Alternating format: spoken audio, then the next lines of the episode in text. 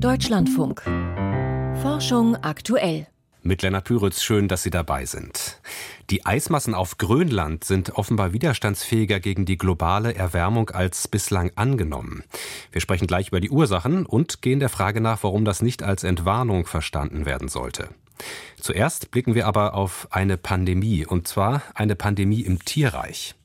Es war ein trauriger Anblick an vielen Orten, wo Seevögel in großen Kolonien brüten, Möwen oder Seeschwalben, die tot am Strand liegen, brütende Vögel, die auf ihren Gelegen sterben, verhungernde Jungtiere. Ein Virus vom Typ H5N1 hat inzwischen ganze Kolonien ausgelöscht. Seit dem Jahr 2021 breitet es sich weltweit aus, vor allem unter Wasservögeln, die Vogelgrippe in ihrer aggressiven, hochpathogenen Form. Heute nun hat ein internationales Forschungsteam im Fachmagazin Nature eine umfassende Analyse vorgelegt, wie das Virus so gefährlich werden und sich weit über den Globus ausbreiten konnte. Mein Kollege Arndt Reuning hat sich die Veröffentlichung angeschaut. Arndt, was genau hat das Team denn festgestellt? Ja, die haben sich zunächst einmal solche Ausbrüche angeschaut, dieser hochpathogenen Form der Vogelgrippe seit dem Jahr 2005. 2005 ist wichtig, weil das zum ersten Mal war, dass Fälle außerhalb von Asien aufgetreten sind. Davor gab es die immer nur in Südostasien, also erstmals 1996, 97 in Hongkong. Aber auch nach 2005, da war dieses Epizentrum der Ausbrüche immer noch in Südostasien. Vor allem natürlich eben in Verbindung mit der Geflügelhaltung dort. In diesen Betrieben ist die Vogelgrippe ausgebrochen, die Tiere wurden dann gekeult und damit war das eine Sackgasse für das Virus. Das Forschungsteam sagt nun aber, das hat sich jetzt geändert in jüngster Zeit. Afrika und Europa, die sind hinzugekommen als Ausgangspunkt, gerade von jener schweren Krankheitswelle unter Wildvögeln der vergangenen Jahre, eben verursacht durch H5N1. Das ist ein neues Muster, das Sie da sehen und das ist durchaus beunruhigend. Wie ist es denn zu diesem neuen Muster gekommen? Was können die Forschenden da bereits ableiten? Na, die haben Spuren dieses aktuellen hochpathogenen H5N1-Virus zurückverfolgt, sind fündig geworden im Jahr 2016-17 auf Geflügelfarmen in Ägypten. Dort zirkulierte noch eine andere Form, H5N8, und daraus hat sich dann H5N1 entwickelt. Dieses ursprüngliche H5N1-Virus, das hat dann weitere Erbanlagen ausgetauscht mit niedrig pathogenen Vogelgrippeviren aus Wildvögeln in Europa.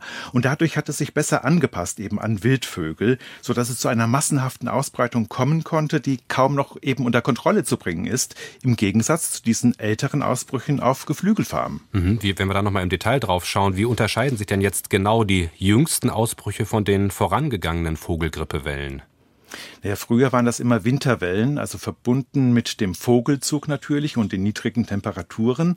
Aber im vergangenen Jahr hat es auch Ausbrüche im Sommer gegeben, eigentlich das ganze Jahr über. Das heißt, es gibt hier keine Saisonalität mehr. Und H5N1, das läuft jetzt als Tierpandemie um die Welt, als Panzootie. Und das bedeutet hohe Infektionszahlen, eben vor allem unter den Vögeln, aber dadurch auch einen häufigen Übersprung auf Säugetiere. Hat man gesehen zum Beispiel in Peru und Argentinien, da sind hunderte von Seelöwen verendet. In Polen haben sich Katzen infiziert. In Spanien und Finnland, da waren ganze Pelztierfarmen betroffen mit Nerzen und Füchsen. Und genau das ist auch besonders beunruhigend, weil dort nun eine weitere Anpassung stattfinden kann, so dass sich das Virus von Säugetier auf Säugetier vielleicht besser ausbreiten kann und damit auch natürlich auf Menschen. Was bedeuten denn diese ganzen Veränderungen, das veränderte Verbreitungsmuster, ähm, die anderen Ursprünge der Ausbrüche der Vogelgrippe? Was bedeuten die für die zukünftigen Strategien gegen diese Seuche? Naja, das sind ganz neue Herausforderungen jetzt nötig bei der Überwachung dieser Viren.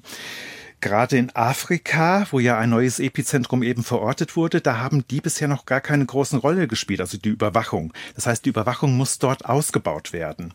Denn nur wenn bekannt ist, welche Formen zirkulieren, kann man sich besser vorbereiten. Und vor allem geht es ja um diesen Kontakt von Säugetieren, Menschen und Vögeln, also diese Kontaktstellen. Da muss man verhindern, dass es zu Anpassungen kommt und dass möglicherweise dadurch eben auch eine neue Pandemie droht. Und die Publikation hat gezeigt, der Austausch von Genen ist hier entscheidend und gerade auch der Austausch mit der niederpathogenen Form der Grippeviren bei Wildvögeln und daher muss man verstärkt die beobachten auch. Mhm. Arndt Reuning über die Vogelgrippe als Pandemie im Tierreich und du Arndt hast dir auch in zwei Features im Detail die Frage vorgenommen, die wir jetzt gerade zum Schluss nur angerissen haben, nämlich wie lässt sich verhindern, dass ein Erreger wie die Vogelgrippeviren auch eine neue Pandemie unter Menschen auslöst. Eine Hörempfehlung also an dieser Stelle, die Pandemie als Gedankenexperiment. Zu finden sind beide Features im Podcast Wissenschaft im Brennpunkt in unserer DLF Audiothek App. Seine gewaltigen Eismassen spielen eine zentrale Rolle im Klimasystem. Doch mit dem Klimawandel schmilzt der grönländische Eisschild immer mehr zusammen. Jetzt gibt eine Studie im Fachjournal Nature Hinweise darauf, dass das Eis in Grönland widerstandsfähiger sein könnte als bisher gedacht. Selbst bei einem vorübergehenden Anstieg der globalen Durchschnittstemperatur um bis zu 6,5 Grad bis zum Ende des Jahrhunderts könnte demnach ein mögliches Kippen des Eisschildes verhindert werden. Unter welchen Umständen? Darüber habe ich vor der Sendung mit dem Studienautor Niklas Börs gesprochen.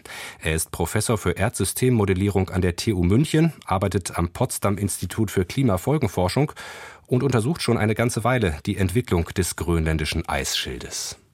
2021 haben Sie im Fachjournal PNS mit Kolleginnen und Kollegen Hinweise präsentiert, dass sich ein Teil des Grönland-Eisschildes destabilisiert hat, also dass Teile des grönländischen Eisschildes einen kritischen Kipppunkt überschreiten könnten. Jetzt schreiben Sie in Nature, dass der grönländische Eisschild wahrscheinlich widerstandsfähiger gegen die globale Erwärmung ist als bisher angenommen zumindest. Wie passen diese Befunde zusammen? Können Sie das einmal sortieren? Ja, sehr gerne. Das, was wir 2021 in PNRS veröffentlicht haben, waren die Resultate aus der Analyse empirischer Daten aus Eisbohrkernen aus dem zentral-westlichen Teil des Grönland-Eisschildes, in dem wir gezeigt haben, dass also in diesen Daten gibt es Anzeichen dafür, dass dieser Teil des Grönland-Eisschildes an Stabilität verloren hat und möglicherweise schon relativ nah an einem kritischen Temperaturthreshold ist, jenseits dessen dann das Kippen initialisieren würde. Andererseits in der aktuellen Studie haben wir mit Modellsimulationen gezeigt, was denn passieren würde, wenn wir diesen kritischen Grenzwert tatsächlich mit dem gesamten Grönland-Eisschild überschreiten und haben herausgefunden, dass man dadurch, dass der Eisschild als solches so ein in Anführungsstrichen langsames, träges System ist, dass man den kritischen Temperaturthreshold durchaus für einen begrenzten Zeitraum überschreiten kann, wenn man dann schnell genug die Temperaturen wieder unter den kritischen Grenzwert bringt, dass man dann das tatsächliche vollständige Kippen immer noch verhindern kann. Also dass man da so ein Window of Opportunity hat. Was bedeutet das denn konkret? Was sind die konkreten Ergebnisse Ihrer Simulationsmodelle? Wie widerstandsfähig ist der grönländische Eisschild insgesamt gesehen? Konkreten Ergebnisse sind, dass abhängig vom Modell der kritische Temperaturgrenzwert im Sinne von globaler Durchschnittstemperatur bei 1,7 bis 2,3 Grad liegt und dass dieser Grenzwert aber für ein paar Jahrhunderte überschritten werden kann, wenn denn dann die Temperaturen innerhalb dieses Zeitraums von wenigen Jahrhunderten wieder unter, sagen wir mal, 1,5 Grad über präindustriellem Level zurückgeführt werden durch großskalige Aufforstungsmaßnahmen, dann würden wir mit einem blauen Auge davon kommen. Denn man könnte den Grönland-Eisschild retten und würde diese krassen, irreversiblen Schäden trotzdem vermeiden. Blaues Auge, sagen Sie, welche Auswirkungen hätte denn schon so ein vorübergehendes Überschreiten der kritischen Temperaturschwelle, auch wenn man sie danach wieder einfängt? Genau, selbst temporär, also wenn man für wenige Jahrhunderte diesen kritischen Temperaturwert überschreiten würde, und es ist jetzt nicht unwahrscheinlich, dass das passiert in den kommenden 100 Jahren, dann könnte man trotzdem einen Meeresspiegelanstieg von ein bis zwei, also bis zu zwei Meter bekommen. Aber das ist eben dann doch ein sehr viel glimpflicheres Outcome, als wenn man wirklich den gesamten Grönland-Eisschild verlieren würde. Sie warnen jetzt davor, die aktuelle Studie als Entwarnung zu begreifen und deswegen Bemühungen zur Bekämpfung des Klimawandels zu vernachlässigen.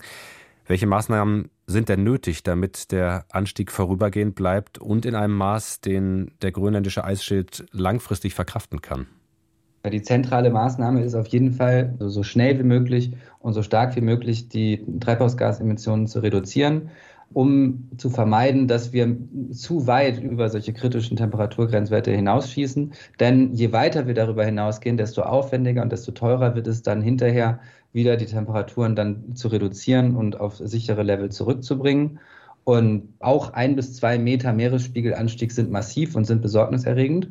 Ist natürlich nicht dasselbe wie sieben Meter, falls dann der gesamte Grönland-Eisschild schmilzt. Aber man muss auch berücksichtigen, dass der Grönland-Eisschild ein sehr langsames und träges System ist.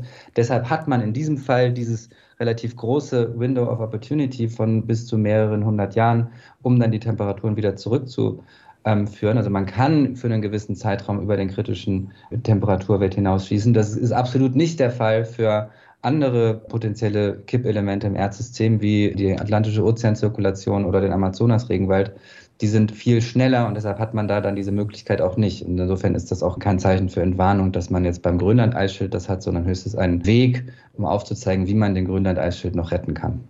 Die Eismassen Grönlands könnten widerstandsfähiger gegen die Erderwärmung sein als bislang angenommen. Ein Grund zur Entwarnung ist das aber nicht, sagt der Physiker Niklas Börs. Und um das Ansteigen des Meeresspiegels und potenzielle Kipppunkte geht es auch in unserem nächsten Beitrag. Von denen schreibt Anders Levermann vom Potsdam Institut für Klimafolgenforschung in seinem heute erscheinenden Buch Die Faltung der Welt. Doch darin geht es nicht nur um die erschreckenden Ausmaße des Klimawandels, er schlägt auch eine Lösung für die Klimakrise vor und noch mehr. Ein Weg, auch in Zukunft Wohlstand und Wachstum zu erreichen, ohne die planetaren Grenzen zu sprengen. Thomas Schröder hat das Buch für uns gelesen. Auslese. Kompakt. Es ist ein Montagmorgen im Mai des Jahres 2014.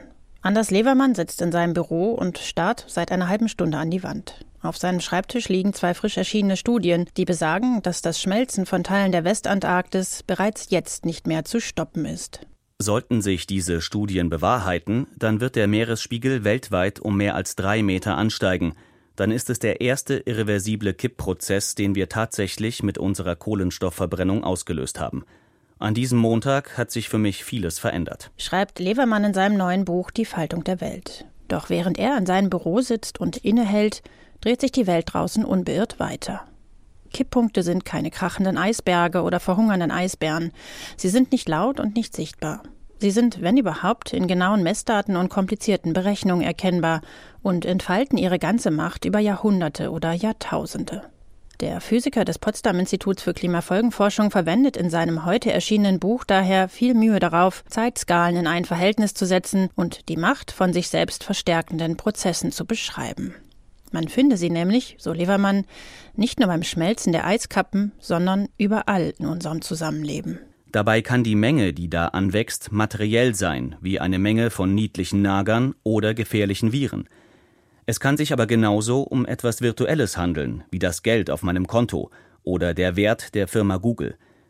In den digitalen Medien erleben wir die Selbstverstärkung, wenn ein Gerücht rasend schnell die Runde macht oder durch viral werdende YouTube-Videos, Tweets und Lieder. Man merkt schon, Levermann schöpft aus dem Vollen. Wirtschaft, soziale Medien, Immobilienmarkt, Nanosekundenhandel, Pandemien. Überall findet er Selbstverstärkungsprozesse, die unserer Gesellschaft Probleme bereiten, die sie spalten können, weil wir der Macht ihres Wachstums oft ohnmächtig gegenüberstehen. Dieser Ohnmacht will Levermann etwas entgegensetzen die Faltung. In der Mathematik wird so ein System beschrieben, das sich in einem endlichen Raum frei entwickelt und sich dabei an die Grenzen des Raums anpasst, indem es die Explosion vermeidet. Für die Faltung, die unendliches Wachstum in endlichem Raum ermöglicht, braucht es also Grenzen. Um die aus dem Ruder laufenden Selbstverstärkungsprozesse, von den Treibhausgasen über dem Reichtum weniger bis hin zur Macht von Tech-Giganten, unter Kontrolle zu bekommen, schlägt Levermann fünf fundamentale Grenzen vor. Sie sollen die endlichen Ressourcen des Planeten schützen und eine gerechtere Gesellschaft ermöglichen. Erstens Ende der Verbrennung fossiler Energieträger. Zweitens Ende des Rohstoffabbaus. Drittens Begrenzung der Unternehmensgröße. Viertens Begrenzung des Erbes. Fünftens Begrenzung des Einkommensunterschieds. Wo immer Ideen, Technologien an diese Grenzen stoßen, nehmen sie eine andere Richtung und erkunden neue Wege innerhalb des begrenzten Raums. Faltung sei daher ein Wachstum in die Diversität, nicht ins Meer, so Levermann. Der Physiker wagt sich mit seinem Buch weit aus dem eigenen Fachgebiet heraus. Er zieht die Linien mit dickem Pinselstrich und liefert im Detail sicher viel Stoff für Diskussionen. Vor allem aber bietet er ein attraktives Narrativ, das den politisch derzeit hart umkämpften Freiheitsbegriff neu definiert und jenseits von Moralismus und Resignation einen Weg aus der Klima- und anderen fundamentalen Krisen aufzeigen könnte. Auslese. Kompakt. Zielgruppe. Alle, die nicht nach weiteren Schreckensszenarien, sondern nach Lösungen suchen. Erkenntnisgewinn. Es gibt neben Degrowth und Turbokapitalismus einen dritten Weg für unendliches Wachstum in endlichem Raum. Spaßfaktor.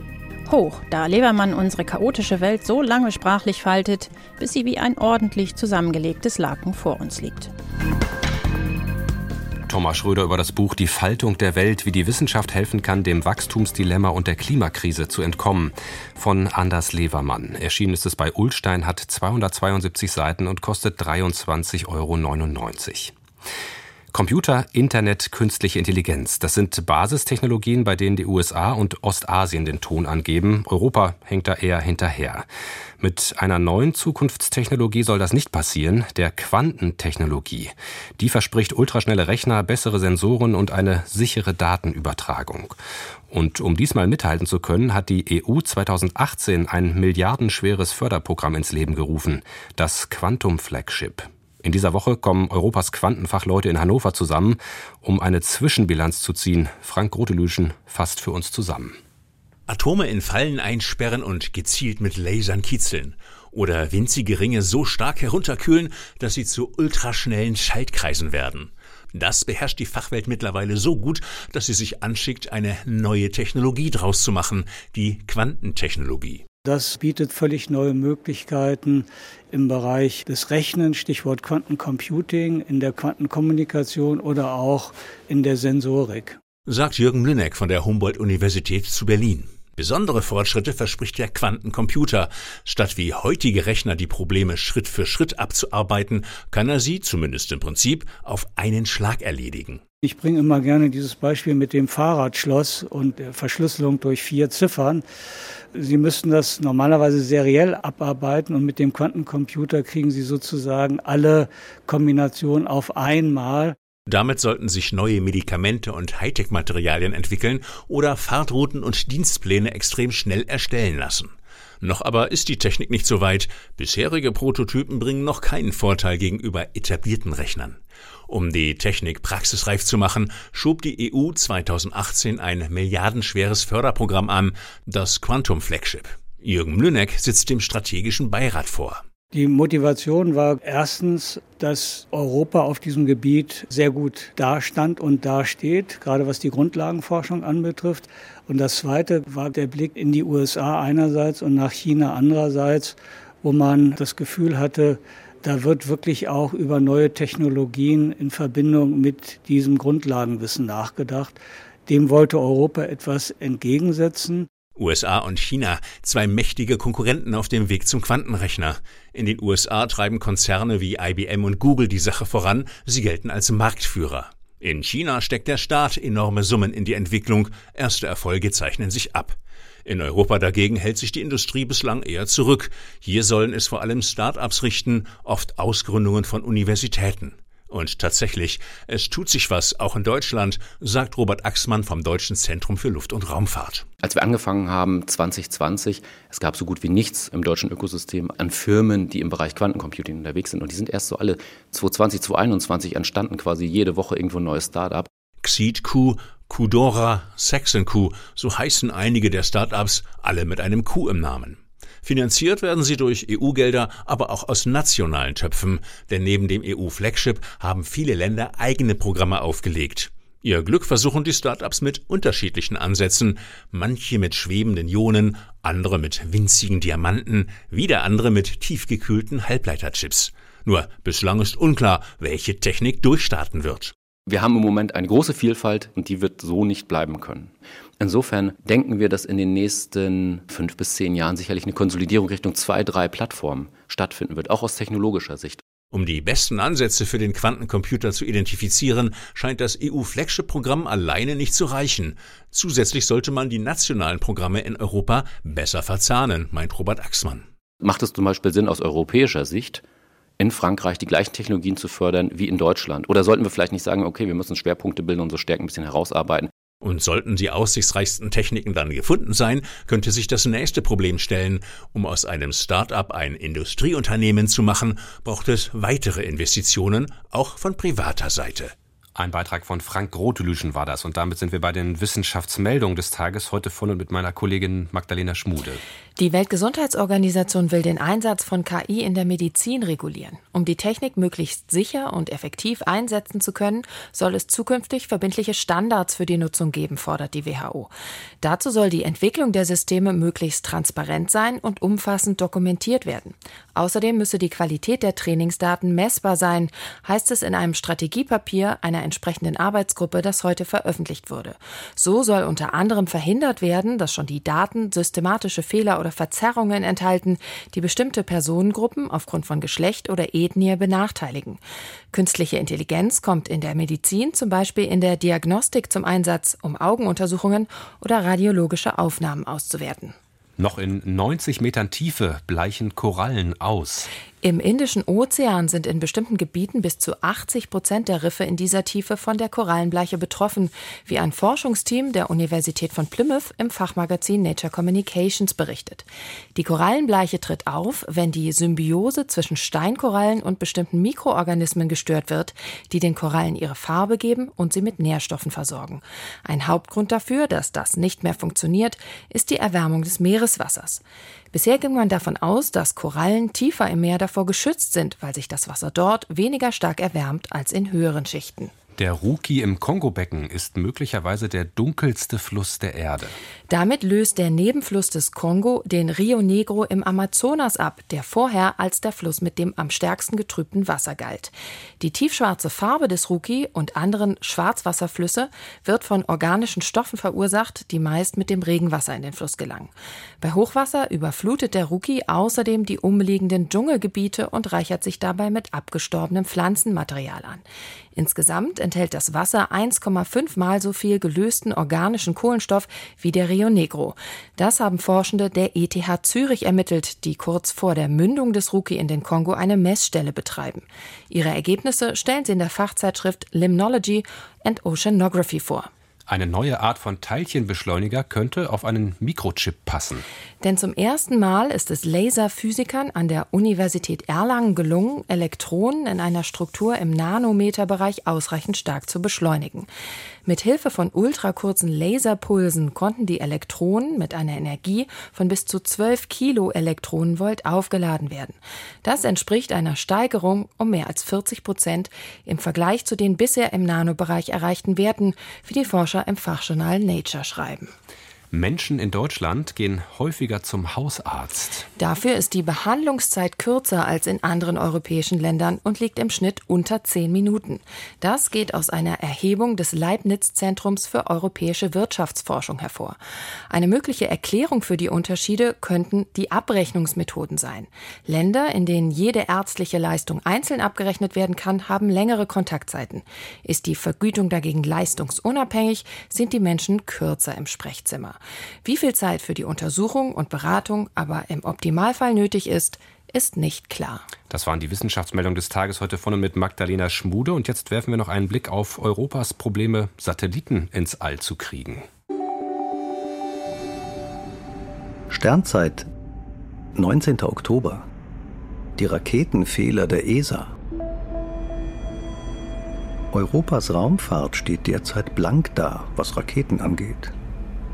Die letzte Ariane 5 ist Anfang Juli gestartet, doch die Nachfolgerin fliegt wohl erst in einem halben Jahr. Die ESA und Europas Raumfahrtindustrie haben sich beim Übergang zu Ariane 6 völlig verschätzt. An sich sollten beide Modelle gut zwei Jahre lang parallel fliegen. Während die 5 immer weniger zum Einsatz gekommen wäre, hätte die Ariane 6 langsam Fahrt aufgenommen. Doch die Annahmen der ESA und der Industrie waren viel zu optimistisch. Etliche staatliche Missionen mussten auf Falcon 9 Raketen des Unternehmens SpaceX ausweichen, etwa die Kosmologie-Mission Euklid oder Satelliten des Navigationssystems Galileo. Selbst wenn die Ariane 6 im Frühjahr endlich fliegen sollte, so entspannt das die Lage kaum. Zum einen muss die Industrie die Produktion erst langsam hochfahren, zum anderen sind die ersten circa zwei Dutzend Flüge schon verplant, etwa durch einen Großauftrag für das Satellitennetz Kuiper. Beim Übergang von der Ariane 4 auf die 5 ist die ESA viel geschickter vorgegangen. Der letzte Flug der 4 war im Jahr 2003, mehr als sechs Jahre nach dem Erstflug der Ariane 5. Vor einigen Jahren hätte man noch zehn weitere Ariane 5 Raketen bestellen können. Doch man wollte lieber auf die etwa 40 Prozent preiswertere Nachfolgeversion warten. Im Ergebnis fehlt Europa derzeit die strategische Fähigkeit, Satelliten ins All zu bringen. Das gab es seit mehr als 40 Jahren nicht mehr. Und mit diesem Blick auf die Raketenfehler der Europäischen Weltraumorganisation geht diese Ausgabe von Forschung aktuell zu Ende. Mein Name ist Lennart Püritz. Danke fürs Zuhören und bis bald.